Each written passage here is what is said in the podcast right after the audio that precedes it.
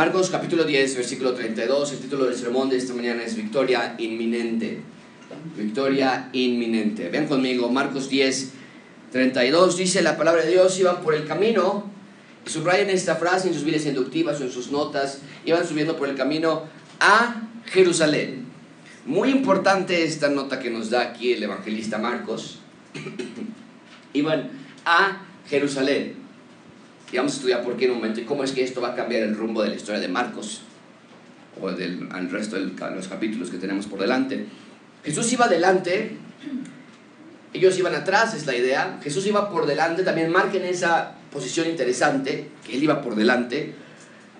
Se asombraron y le seguían con miedo. Entonces, tenemos aquí varias cosas que ya desde el inicio decimos, a ver, no entendemos qué está pasando. Porque viene de milagros, viene de predicaciones, que los niños, que el divorcio, que la semana pasada vimos el joven rico. Y aquí dice que le iban siguiendo con miedo a Jerusalén, Cristo por delante. Entonces imagínense esta frase, las multitudes están por detrás, Jesucristo está por delante, marchando, andando, y ellos tienen miedo. Entonces volvieron a tomar a los doce aparte, les comenzó a decir las cosas que habían de acontecer. es la tercera vez que escuchamos estas mismas palabras, versículo 33. Y aquí subimos a Jerusalén. La, repetición, versículo con versículo, tenemos que marcar eso. Las repeticiones en la Biblia no son nada más por gratis, hay una razón. El Hijo del Hombre va a ser entregado a los principales sacerdotes y a los escribas, lo van a condenar a muerte y le entregarán a los gentiles. Es la tercera vez que escuchamos a Jesucristo decir esto. Le van a escarnecer, le escarnecerán, le azotarán y escupirán en él, le van a matar, mas al tercer día resucitará. Entonces, Jacobo y Juan, hijos de Zebedeo, se le acercaron diciendo, Maestro, querríamos que nos hagas lo que pidiéramos. Él les dijo, ¿qué queréis que os haga? Ellos le dijeron, concédenos que en tu gloria nos sentemos el uno a tu derecha y el otro a tu izquierda. ¿Qué, qué manera de romper el, la, la, escena de Jacobo y Juan. Jesús les dijo, no sabéis lo que pedís. Podéis beber del vaso que yo bebo, o ser bautizados con el bautismo que, con que yo soy bautizado, bautizado. Ellos dijeron, podemos. Jesús les dijo, la verdad, del vaso que yo bebo beberéis, y con el bautismo con que yo soy bautizado seréis bautizados. Pero sentaros a mi derecha y a mi izquierda, no es mío darlo, sino a aquellos para quienes está preparado. Cuando lo oyeron los diez, comenzaron qué? Contra Jacobo y contra Juan. Mas Jesús, llamándolos, les dijo, sabéis que los que son tenidos por gobernantes de las naciones se enseñorean de ellas, y sus grandes ejercen sobre ellas potestad. Versículo 43, leámoslo todos en voz alta, por favor. Pero no será así entre vosotros, y el que quiera ser grande entre vosotros será vuestro servidor. Y el que de vosotros quiera ser el primero será siervo de todos. ¿Por qué no juntos leer el versículo 45 también? Y escuchen, escuchen estas palabras hermosas. Es un verdadero poema de amor, versículo 45. Todos juntos. Porque el Hijo del Hombre no vino a ser, sino para servir y para dar su vida en rescate por muchos. Es un gran texto que tenemos por delante. Así que prepara tu corazón para que Dios nos muestre cómo es que esta victoria llegó, el medio por el cual esta victoria tenía que llegar y cómo nos afecta a ti y a mí. Prepara tu corazón, si no llegaste al tiempo de confesión de pecados, te ruego, te, te, lo pido que confeses tus pecados en este momento ante Dios. Porque solamente un corazón limpio puede escuchar la palabra de Dios. Mateo 5 nos dice, solamente los de corazones limpios pueden ver a Dios. La única manera de ser limpio, primera de Juan 2.9, es mediante confesión de pecados. Cada uno en su lugar ore y pida, ruegue a Dios iluminación. Señor, estamos aquí esta mañana, cargados, cansados. Algunos de nosotros estamos cansados de estar cansados. Necesitamos alimento y necesitamos recordar que la razón del cristianismo no es por mí, no es por una edificio que llamamos iglesia no es por nuestro trabajo. La razón del cristianismo eres tú. Tú viniste a dar tu vida en rescate por muchos. Ayúdame a mí a tener contentamiento, alegría, paz, con solo saber que tú fuiste entregado, azotado, escupido, matado, pero que resucitaste. Eso es mi todo. Pero Señor, tan fácilmente olvidamos.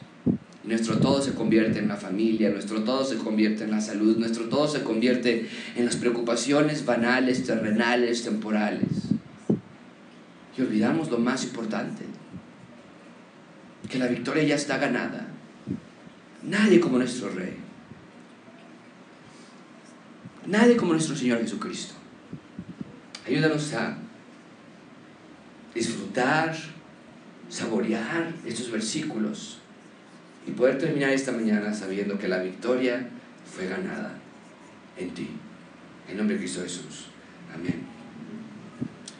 La guerra era inminente y la victoria también. El mundo estaba por atestiguar algunos de los años más violentos de la historia. 7 de diciembre de 1941.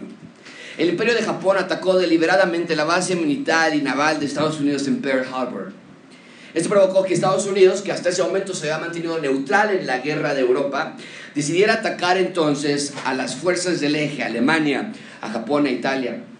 En el ataque de Pearl Harbor, Estados Unidos perdió cerca de 3.000 soldados escucha esto, de esos 3.000 soldados, de esas 3.000 muertes, 1.100 de esas muertes fueron causadas cuando el USS Arizona fue hundido terriblemente. Estos soldados quedaron atrapados dentro del barco. No pudieron escapar, no pudieron ver la luz del día nunca jamás. Fue un ataque premeditado, planeado y buscando neutralizar las fuerzas americanas para que en caso de que ellos quisieran entrar a la guerra no tuvieran una flota en el Pacífico que pudiera atacar a Japón. Y sin embargo no funcionó así. El almirante Yamamoto de las fuerzas navales japonesas fue, es famoso por haber dicho, me temo que con este ataque lo único que hemos logrado es despertar a un gigante dormido. Y, así fue. Estados, Estados Unidos de manera decisiva en la Segunda Guerra Mundial entró, luchó, peleó, finalmente ganó junto con sus aliados. A partir del incidente de Pearl Harbor, Solamente era cuestión de tiempo para que la victoria llegara. La victoria en ese momento era inminente. Y en un sentido muy similar, lo que estamos por estudiar esta mañana es el llamado a la victoria del reino de Dios en la tierra. El texto que tenemos por delante es la abierta y plena declaración de victoria sobre el enemigo de Dios. Márcalo. El texto que tenemos por delante es la plena declaración de victoria sobre el enemigo de Dios. Aquí tenemos la confirmación de que Dios sí ha venido a instalar su reino, que no hay nada que lo pueda detener, que la victoria es segura, que la guerra ha sido ganada. En este texto encontramos a Jesús acercándose más y más al momento que sería la cúspide de la historia de la humanidad. Porque aunque la victoria era segura e inminente, la manera en que la victoria llegó, de verdad que se convirtió en la cúspide de nuestra historia universal. ¿A qué me refiero con esto? Muy simple. La victoria es inminente, Jesús lo ha dejado en claro en múltiples ocasiones, pero la forma en que esta victoria habría de llegar era totalmente inesperada. Así que en nuestro texto tenemos una tercera, y marca esto, última llamada para que los discípulos que le seguían entendieran el canal por el cual la victoria llegaría al mundo. Y dice Jesucristo es mi muerte. E-, ese es el punto principal de este sermón. Dios quiere que veamos que la victoria, que la inminente victoria del rescate y la instalación del reino llega a través de la muerte de Jesús. Y esto es una verdadera explosión en la mente de los discípulos. No, pensaban ellos. La muerte de Jesús no te lleva a nada. La muerte no te da victoria. La muerte te convierte tal vez en un mártir, pero no en un rey. La muerte te convierte tal vez en un héroe recordado, pero no en un Mesías reinando. Los discípulos sí creían en Jesús como el Mesías, pero sus corazones permanecían endurecidos. Y ya les he dicho antes que permanecían endurecidos primordialmente porque habían desarrollado una propia versión del reino. Y en su versión del reino, ellos no necesitaban a un mártir, ellos necesitaban a un rey. Y si, tenían un rey ahí entre ellos, que era el Señor Jesucristo, ellos decían, si Él es el rey, entonces nosotros queremos ser parte del cuerpo gobernante de ese reino. Entonces vemos que aún tenían mucho que aprender, eran salvos ya, pero evidentemente la salvación no llega por lo que el hombre haga. Vemos que es un acto de total amor y gracia por parte de Dios, pero el punto es que Jesús los ama y los ama con un profundo amor.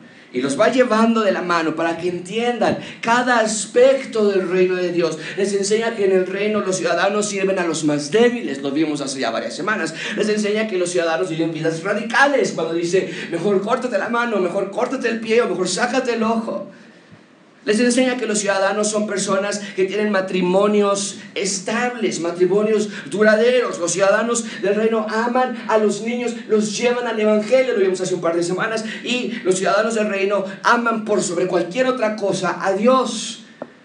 Y si no, no pueden entrar al reino de Dios, lo vimos con el joven rico. Pero la clase de hoy a los discípulos es distinta en muchas maneras hay algo distinto en este pasaje porque hoy la lección a sus discípulos y a nosotros lleva una pizca más de emoción. Hay algo diferente en esta escena. No nada más nos habla de la próxima victoria, sino que los está llevando al lugar donde la victoria será ganada. E, este pasaje es un momento de inflexión en la vida de los discípulos por muchos motivos. Jesús les va a dar una nueva clase, una nueva lección. Les dice, siéntense, tengo que hablar con ustedes otra vez. Siéntense, por favor. Pero esta clase se da en movimiento. Porque literalmente nos dice el texto que van hacia Jerusalén. Mientras Jesús está hablando con ellos, están, ellos están caminando hacia Jerusalén. Hay una sensación de prisa en esta lección. Hay una sensación de puntualidad, de acortar distancias. Es un momento de convergencia total. La enseñanza teórica del Señor Jesucristo se encuentra con su enseñanza práctica aquí, en este pasaje. Y la gente lo percibe. Los discípulos también lo sienten. Hay algo distinto hoy. Las multitudes lo saben también. Algo diferente está pasando. El reino ha llegado. Y sin embargo, muy tristemente, todos tenían versiones diferentes del reino de Dios. Tenían versiones tan humanas, tan egoístas, tan terrenales, tan carnales, que es dramáticamente alarmante y quebrantador que teniendo al rey de reyes frente a ellos, no lo hayan podido ver. Espero que no nos pase lo mismo, gracia abundante. Espero que nadie que esté aquí también tenga una versión incorrecta del reino de Dios. Así comencemos con este texto. Vamos a ver tres puntos. Victoria inminente. Después de estudiaremos victoria humana. Finalmente veremos la vida de Victoria. Así que estudien conmigo, por favor. En primer lugar, victoria inminente. Victoria inminente. Vean conmigo el versículo 32, por lo menos la primera parte. Es el texto, iban por el camino subiendo a Jerusalén y Jesús iba, ¿cómo? Y ellos se asombraron y le seguían, ¿cómo, cómo le seguían? Esto es increíble, amigos. Tenemos que detenernos aquí por un segundo antes de terminar con el versículo 32.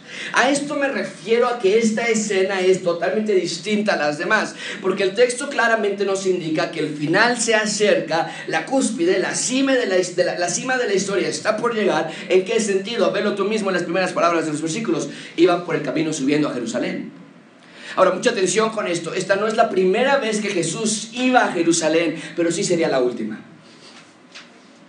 Y la idea de este versículo es que la gente lo percibe. Los discípulos mismos sentían, hay algo diferente en esta visita a Jerusalén. Jesús había hablado tanto acerca del reino de Dios, por todos lados predicaba acerca del reino. Recuerden, espero que no lo olviden fácilmente, la predicación inicial del Señor Jesucristo fue que el reino había llegado, arrepentidos creen en el Evangelio. Entonces, ¿para qué está llegando Jesús a Jerusalén? Mucha atención con esto. Jesús va a Jerusalén para llevar a culminación su plan de, de instalar el reino de Dios en la tierra. Por eso este viaje es tan especial. Y las multitudes se dan cuenta de ello. Jesús habla tanto del reino que tiene que ser este momento en que el reino va a comenzar. Pero mucha atención con eso, amigos. La emoción y la ansiedad estaban puestos en el lugar incorrecto. Sí, estaban convencidos por un lado de que Jesús era el Mesías, pero no el Mesías y el Cordero que quita el pecado del mundo. Para ellos la llegada del reino de Dios a la tierra quería decir, por fin, independencia nacional. El momento de revolución ha llegado, matar al emperador, quitarnos a los romanos de encima, no más opresión, no más esclavitud. Por fin, decían ellos, esos sangrientos y malvados romanos van a ser expulsados de la nación. Para ellos, amigos, el reino de Dios quería decir que tendrían libertad, que tendrían oportunidad de vivir justamente, sin opresión, sin pobreza, sin maldad. Ah, decían ellos, el reino de Dios ha llegado y ellos pensaban en ellos mismos, ellos no pensaban en Dios. Ellos creían que el reino de Dios era para ellos y que era de ellos, no de Dios. Por fin calma, decían ellos. Por fin tranquilidad, por fin igualdad, por fin una nación de vuelta para nosotros. No más dolor, no más lloro, no más tristeza. Oh amigos, estaban tan engañados estas personas, veían pero veían borroso, no veían claramente el, el escenario. Y gracias abundante, nunca jamás me cansaré de advertirles que cada uno de ustedes puede estar igual de engañado. Hablamos del reino de Dios, hablamos del cielo como si fuera de nosotros y para nosotros. Nos quejamos de aquí en la tierra con problemas de salud, con problemas de dinero, de matrimonio, de hijos, problemas con los vecinos y problemas con la familia, problemas que nos llevan a divorciarnos y problemas por no querer estar solteros. A unos nos pagan muy poco y a otros el dinero no nos da la felicidad. Unas con problemas por tener esposos que no son creyentes y otras porque sus esposos creyentes no son guías espirituales. Tenemos problemas por todos lados. El ser humano tiene un corazón insaciable que nos controla, que nos posee, que siempre quiere más, que siempre pide más. Y vemos al cielo como nuestro lugar de descanso. Ya cuando lleguemos al cielo decimos, vamos a ser felices por fin. Ya sin mi suegra que esté ahí molestando cada rato. Ya sin las deudas que me estén llamando ahí porque les debo dinero. Ya cuando vea que los que me lastimaron van a ser juzgados, ah, ya voy a descansar también. Cuando llegue yo al cielo. Amigos, así veían las personas el reino de Dios en los días de Jesús. Pero permíteme decirlo así, el reino de Dios no es tu jubilación. El reino de Dios no es tu lugar de descanso donde vas a andar saltando de nube en nube y descansando de por fin de tus problemas. ¿Sabes por qué? Porque el reino de Dios no se trata de ti, el reino de Dios no se trata de tu descanso y de tu felicidad y de tu salud y de tu persona. El reino de Dios se trata de Dios, se trata del Todopoderoso, de cómo el Rey del universo nos salvó y nos amó, de cómo creó todo y cómo restaura todo. Y claro, que en el reino de Dios no tendremos problemas y estaremos en paz. Pero si esa es tu motivación para ser un seguidor de Jesús, si esa es la razón por la que quieres creer, para que cuando te mueras te vayas de vacaciones al cielo, me temo que estás igual que el Israel del primer siglo. Porque esa actitud es la misma que tiene un apostador, ¿no es cierto? El apostador le da dinero al casino y a veces mucho dinero, pero no porque es generoso, sino porque es codicioso. Oh, gracia abundante, examina tu corazón. Eres un verdadero seguidor de Jesús, porque puedes que estés tan enamorado con la idea del cielo que ese sea tu ídolo. Eso es exactamente lo que estaba pasando en este momento. Vean de nuevo versículo 32. Iban por el camino subiendo a Jerusalén. Jesús iba por delante. Ellos se asombraron y le seguían con miedo. Entonces, mucha atención con lo que este versículo nos dice porque él pinta el resto de la narrativa con colores brillantes de victoria. Noten primero que dice que iban a Jerusalén, este no es cualquier peregrinaje, atención con esto, esta es la marcha del triunfo. Jesús iba a retomar Jerusalén. Jesús va a conquistar la capital de la nación, una vez por todas y para siempre va a expulsar a sus enemigos. Lo vamos a ver en un par de semanas. Y la gente se da cuenta de este momento. ¡Wow! Dicen ellos, esto es muy emocionante. Lleva casi tres años este Mesías que está sanando y que está levantando muertos y caminando sobre agua. Lleva tres años hablando que va a instalar su reino. Y parece, piensa la multitud, creo que es el momento. La hora ha llegado. Por eso también noten que va Jesús por delante, versículo 32, y va delante de ellos. Esto es una formación militar. El líder el coronel al frente, sus líneas atrás. Todos los que querían seguirle, pónganse atrás mío, el momento está aquí, nos vamos a Jerusalén. Por eso dice que la gente se asombró y que le seguían con miedo, versículo 32, porque ven que Jesús está por fin a punto de enfrentar a los romanos. En sus mentes ellos piensan, ok, Esto es guerra. El día de revolución finalmente ha llegado. Salgan de sus casas, dejen todo atrás. El momento ha llegado. Jesús está marchando a Jerusalén. El día es hoy. Peleamos por el reino de Dios. El reino ha llegado y la libertad está al horizonte. Esa es la sensación de esta escena. Hay emoción, hay, hay disturbios aproximándose, hay una guerra que tenemos que enfrentar. Es como lo veían ellos. Pero Jesús explica que no es como lo esperan. La victoria sí es inminente, sin duda alguna. En efecto, hay una guerra por luchar, o no saben lo que es la guerra que va a haber. Y claro, el reino va a ser plenamente ejecutado, pero no es como las personas lo estaban esperando. Esto no es una operación de revolución política, esto es el rescate espiritual más magistral de todos los tiempos. ¿Cómo va a llegar a nosotros? En el versículo 32. Entonces les explica cómo va a ser la victoria. Miren, se a los discípulos aparte y les comenzó a decir las cosas que habían de acontecer. Entonces todos están confundidos, con asombro, con miedo, atrás de él, marchando hacia Jerusalén. Porque la mayoría de las personas estaban pensando, es una revolución, aquí va a haber guerra, aquí va a haber sangre. Para ellos ir a Jerusalén era firmar, estar de acuerdo con el golpe de Estado, contra el imperio más poderoso de todos los tiempos. Pero Jesús entonces les dice, eh, les voy a dar un mapa cronológico de todo lo que está por suceder en Jerusalén. ¿Qué es ese mapa cronológico? Ven conmigo, versículo 33. Aquí subimos a Jerusalén. Dice, dice el versículo, qué perfecto, hemos esperado este momento todos los años. Y el Hijo del Hombre va a ser entregado a los principales sacerdotes. ¿Qué? Nada más a los sacerdotes, no, no, no, qué bueno que preguntan, también a los escribas. ¿Qué? Bueno, pero bueno, sé. De ahí entramos entonces por atrás y rescatamos, entramos por el templo, entramos por la guardia romana y entramos todos a atacar. Y dicen, no, no, no, no, eh, lo van a condenar a muerte. Lo van a entregar a los gentiles. Es un acto de total conmiseración y humillación que los gentiles sean entregados. Y dice el versículo 34, lo van a escarnecer, escarnecer, le van a azotar, le van a escupir, le van a matar. Recuerden, esta no es la primera vez que Jesús les dice esto. E, esto de hecho ya es la tercera vez que les anuncia que el Hijo del Hombre tiene que sufrir, padecer, morir, resucitar. Pero mucha atención con esto. A diferencia de las otras dos, esta es la tercera y última vez que les va a decir esto. El Hijo del Hombre, el Mesías profetizado de Daniel capítulo 7, va a ser entregado, condenado a muerte, entregado a los gentiles. Haz de cuenta que si alguien te pregunta, oye, ¿cómo llego a Acapulco? Le dices que se vaya para Monterrey. Es todo lo opuesto. Para los discípulos esto no tiene sentido. Y duro y dale, dicen los discípulos, con eso es que tiene que morir. O sea, amigos, lo de morir y sufrir está bien para un mártir si quieres ser un mártir, pero no para el rey de este nuevo orden militar y político. Los movimientos militares mueren cuando su líder muere. Pero eso es exactamente lo que Jesús está diciendo. No está negando la victoria, no está negando el reino, pero está diciendo que ambas, la victoria y el reino, llegan a través de su muerte.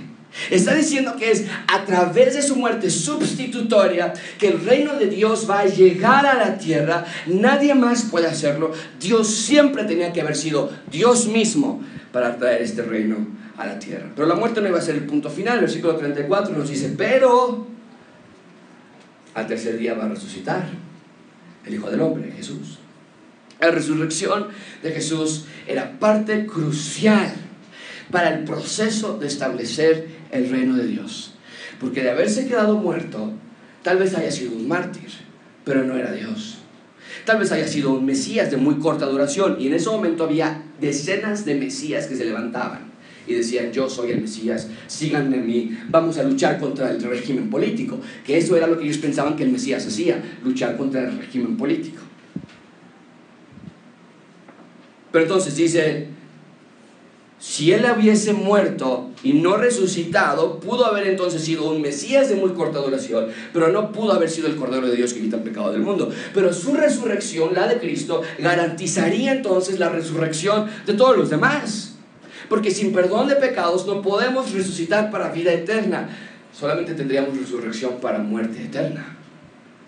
Entonces, nada más, solamente en la resurrección de Jesús marca esto, solo en la resurrección de Jesús tenemos victoria nosotros. Amigos, lo que Jesús les está diciendo es que la victoria iba a llegar a través del sufrimiento, que la vida llega a través de la muerte, que el reino de Dios no es semejante al reino del hombre, que el reino de Dios no llegaría como lo esperaban los hombres, sino que lo que tú y yo tuvimos que haber padecido, dolor, burla, muerte, iban a ser tomados por el Señor Jesucristo, iban a ser encapsulados en Él y Él iba a ser el representante humano, un humano como tú y como yo, pero diferente en el aspecto más importante de todos, sin mancha.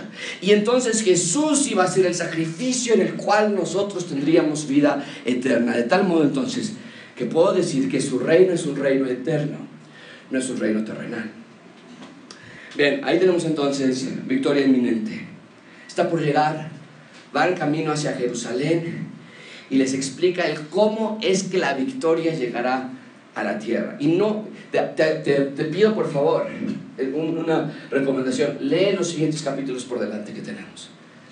Vienen cosas increíbles. Ahí estaba estudiando para la clase en 15 días y es impresionante cómo vemos que se va desdoblando estos últimos días de la vida del Señor Jesucristo. Miren, entonces les explica el Señor Jesús, la victoria tiene que llegar por medio de la muerte. ¿Cómo lo toman ellos entonces? Ven conmigo, victoria humana. Victoria humana, versículo 35. Entonces Jacobo y Juan, muy sobrios, muy interesados en el tema que Jesús está enseñándoles, ¿verdad? Muy espirituales, se acercan a Jesús y le dicen, Maestro, querríamos que nos hagas lo que pidiéramos. Ahora, no, no marqué esto en esta clase, pero la próxima semana vamos a ver a otro hombre que y es un contraste increíble lo que hace Marcos. Aquí Cristo dice, ¿qué quieren a ustedes? Y, los discípulos le contestan, la próxima semana va a venir un ciego, se llama Bartimeo, y, y Jesús le va a decir al ciego, ¿qué quieres tú? A los dos le hace la misma pregunta y los dos le dan respuestas diferentes. Vamos a ver las que ellos dan aquí. Pero el, punto es entonces que se acercan Jacobo y Juan y le dicen, Maestro, tenemos una petición. ¡Wow! Pensaremos nosotros. Qué bueno que se acercaron a Jesús a pedirles algo después de explicarles lo que tenían que sufrir y morir y resucitar. ¿Qué le van a pedir al Señor Jesucristo? ¿Qué será? Que les dé fuerza, que les dé sabiduría a Jacob y Juan. Que, que, les revele más acerca de esto. ¿Cómo que tienes que morir? ¿Cómo que tienes que sufrir? Explícanos más. Vean lo que ellos pidieron, versículo 36. El Señor les dijo, ¿qué queréis que os haga? Y, y subrayen esta, esta frase, esta pregunta, porque se va a repetir en el siguiente texto de la semana que entra. Y estudien ustedes, ustedes mismos, hagan el reto de ver este contraste. Es muy, muy sencillo, porque es un pasaje junto al otro. Dos hombres, dos discípulos, la misma pregunta, dos respuestas totalmente diferentes. Ustedes estudienlo, se los dejo de tarea. Pero el punto aquí es, ¿qué quiere que les haga? Versículo 37 dice, bueno, ay Señor, pues algo poquito nada más, aprovechando de la confianza concédenos que en tu gloria nos sentemos el uno a tu derecha y el otro a tu izquierda. En los otros evangelios nos dice que fue la madre de ellos dos que se acercó a Jesucristo a pedírselos. Aquí nos dice que fueron ellos. ¿Quién hizo esta concesión? ¿Quién pidió esta, esta, esta humilde petición? Ambos, la madre y los hijos. El punto es que los discípulos y su madre estaban eh, eh, detrás de esta petición y al ver que ya estaban en camino a Jerusalén, al ver que la revolución ya estaba a la vuelta de la esquina, al ver que se les acababa el tiempo de acomodarse en los puestos, porque para ellos el reino ya es inminente, van directo con Jesús. En lo que los 10 discípulos están ahí checando su estado de Facebook, dicen, ahorita vamos a darles una, a, a jinetear aquí el, el, el, el problema. La vez pasada estaban discutiendo entre ellos, recuerdan ustedes, quién iba a ser el mayor entre ellos. Pero no se pusieron de acuerdo. Así que aquí dicen, ¿saben que la vez pasada ya lo intentamos en una situación democrática? Mejor vamos a verte directo con el líder. Y le van a pedir entonces los asientos más prominentes que había en ese momento. En ese entonces los que estaban más cerca del rey tenían los mayores y mejores privilegios. Amigos, espero que no lo pases por alto se dan cuenta qué es lo que estaban pidiendo los discípulos. Amigos, ellos estaban pidiendo cosas terrenales al Dios celestial.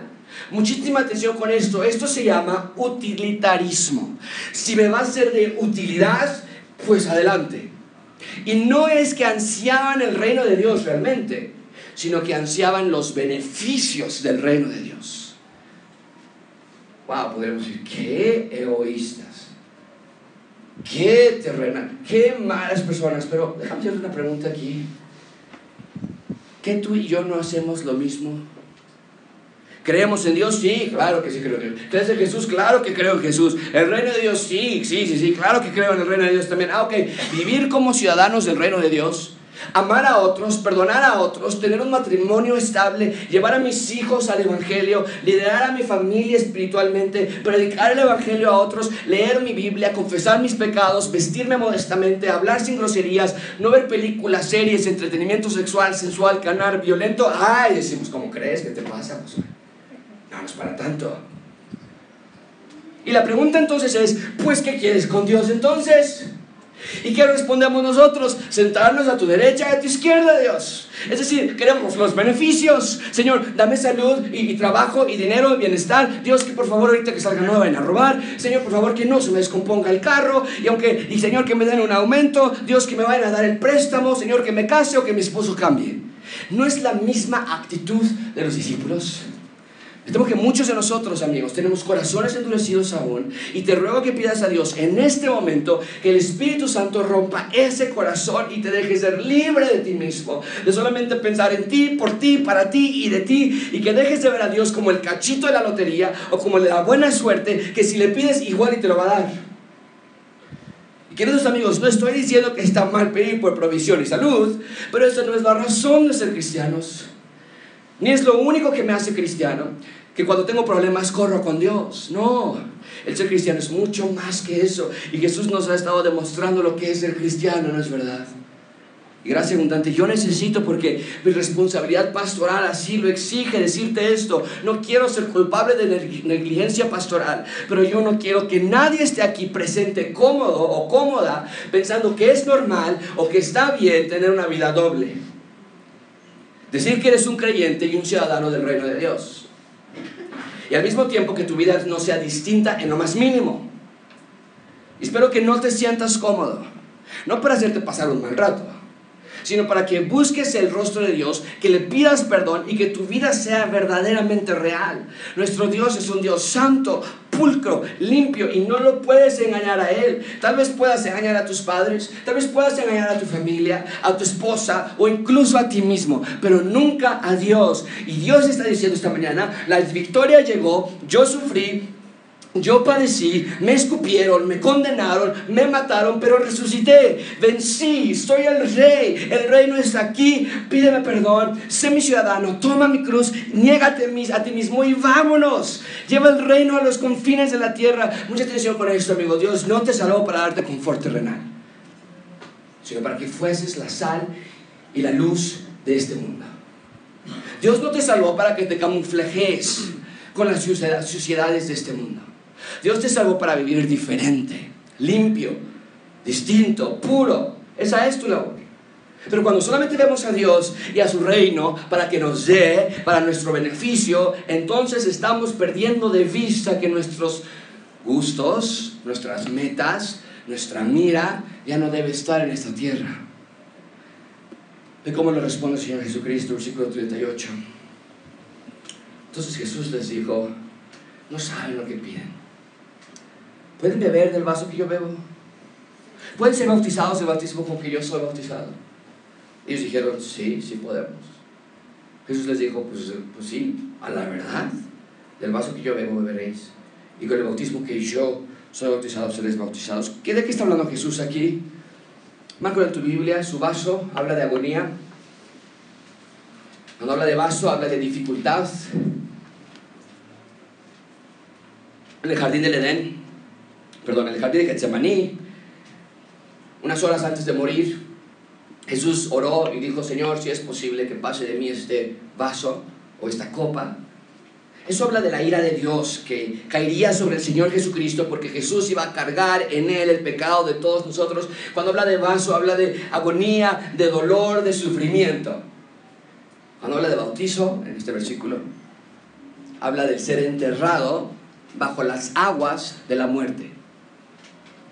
Entonces, lo que Jesús les está diciendo es, Juan, Jacob, prepárense para esto. No van a recibir lo que pidieron, sino que van a pasar por mi vaso de agonía, de sufrimiento, de destrucción, de persecución, de dolor. Y también van a ser bautizados por mi bautizo Ambos iban a ser bautizados por el morir debajo de las aguas de la muerte, iban a morir por la causa de Jesús. Amigos, lo que Jesús está diciendo es que los verdaderos ciudadanos del reino de Dios no pueden estar fijados en las cosas de la tierra. Es opuesto a lo que nosotros debemos estar pidiendo. Nuestra máxima petición debe ser ser usados por Dios en esta tierra. Esa debe ser tu máxima petición. Tu máximo el deseo de Dios hacia ti. Tu máximo deseo debe ser que el nombre de Dios sea glorificado con tu vida, que nos dé más días de vida, danos más salud, provee para nuestras necesidades, pero para que yo salga a proclamar y vivir y, demostrar el reino de Dios en la tierra.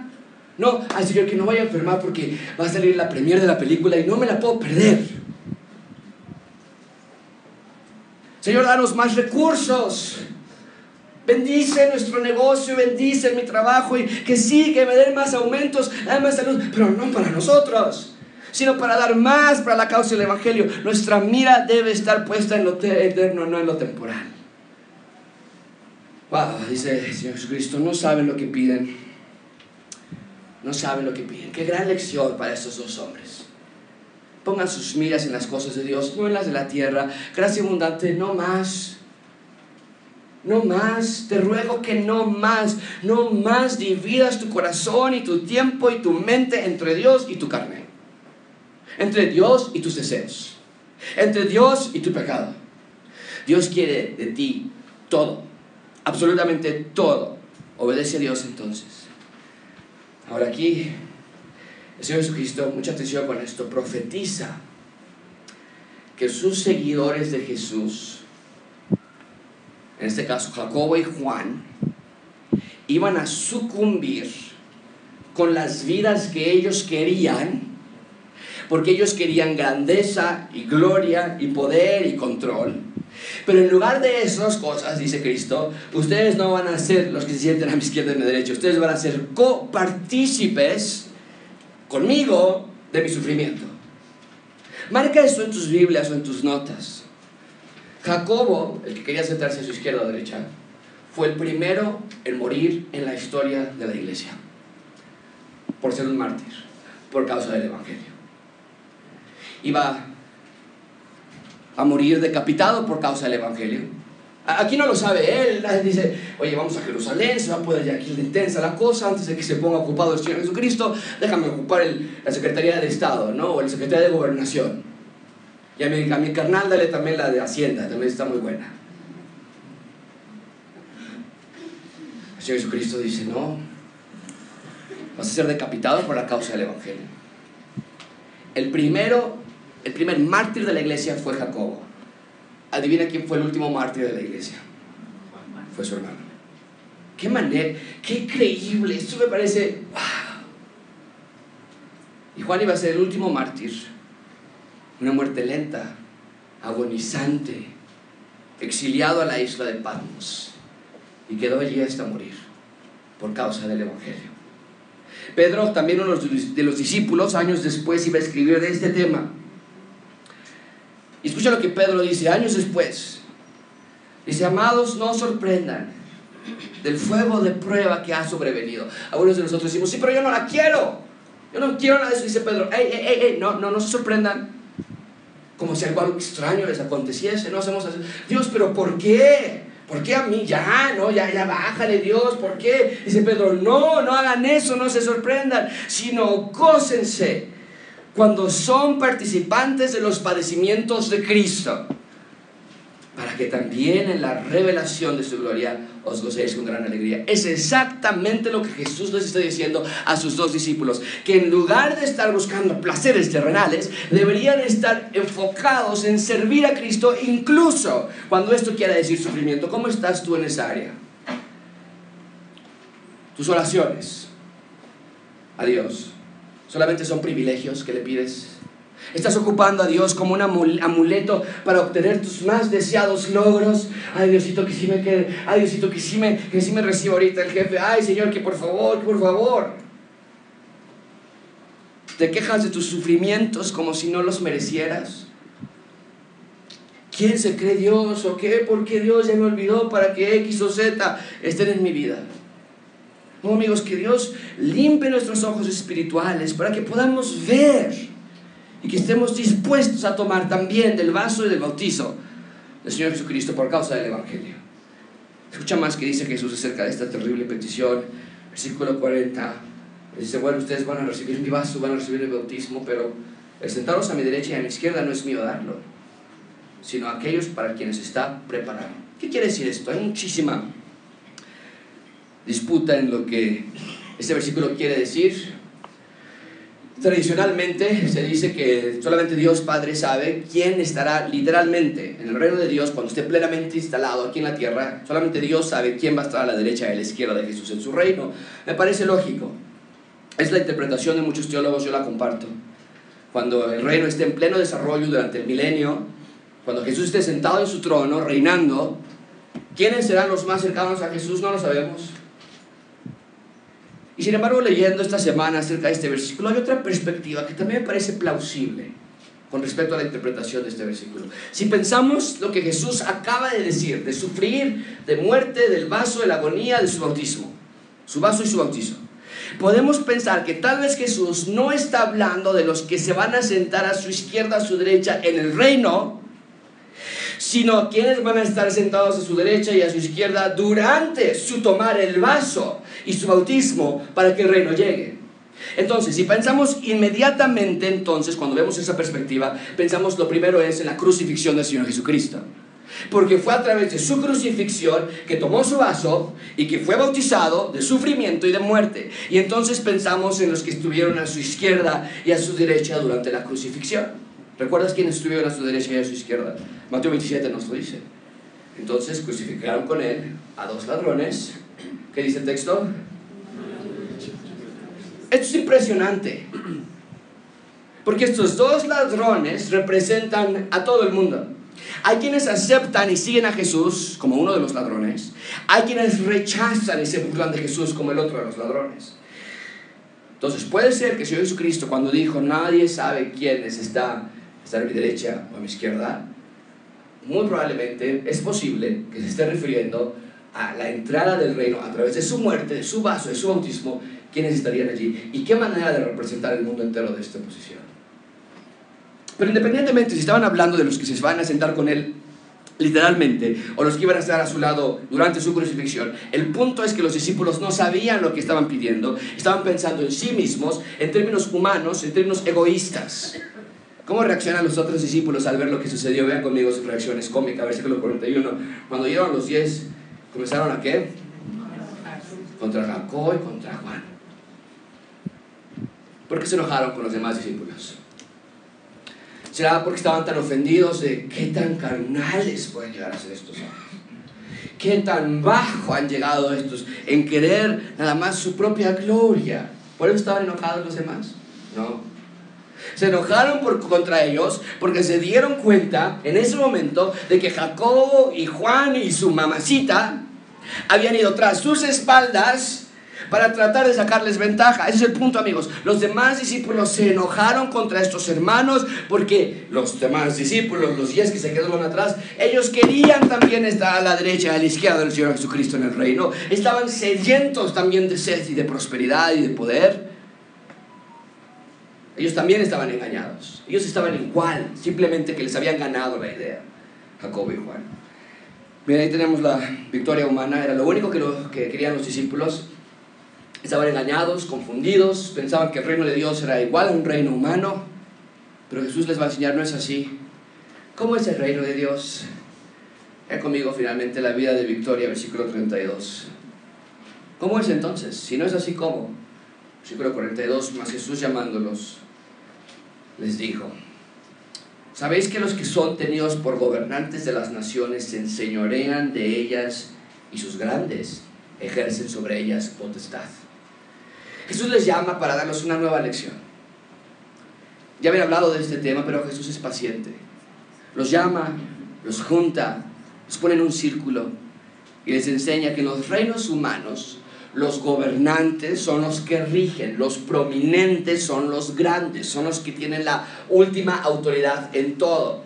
Así era en Roma. La figura del emperador era la máxima muestra de autoridad y los que estuvieran cercanos a él eran los grupos privilegiados. Y en muchas formas así sigue siendo nuestra actualidad. Si eres jefe,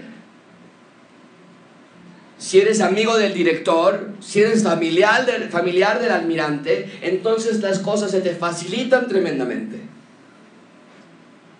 Y a veces como cristianos nos esforzamos por tener esa clase de conexiones. Queremos estar cerca del poder y eventualmente queremos también ser parte de la cúpula. Pero si eres un ciudadano del reino de Dios, debemos entender que no es así en nuestro reino.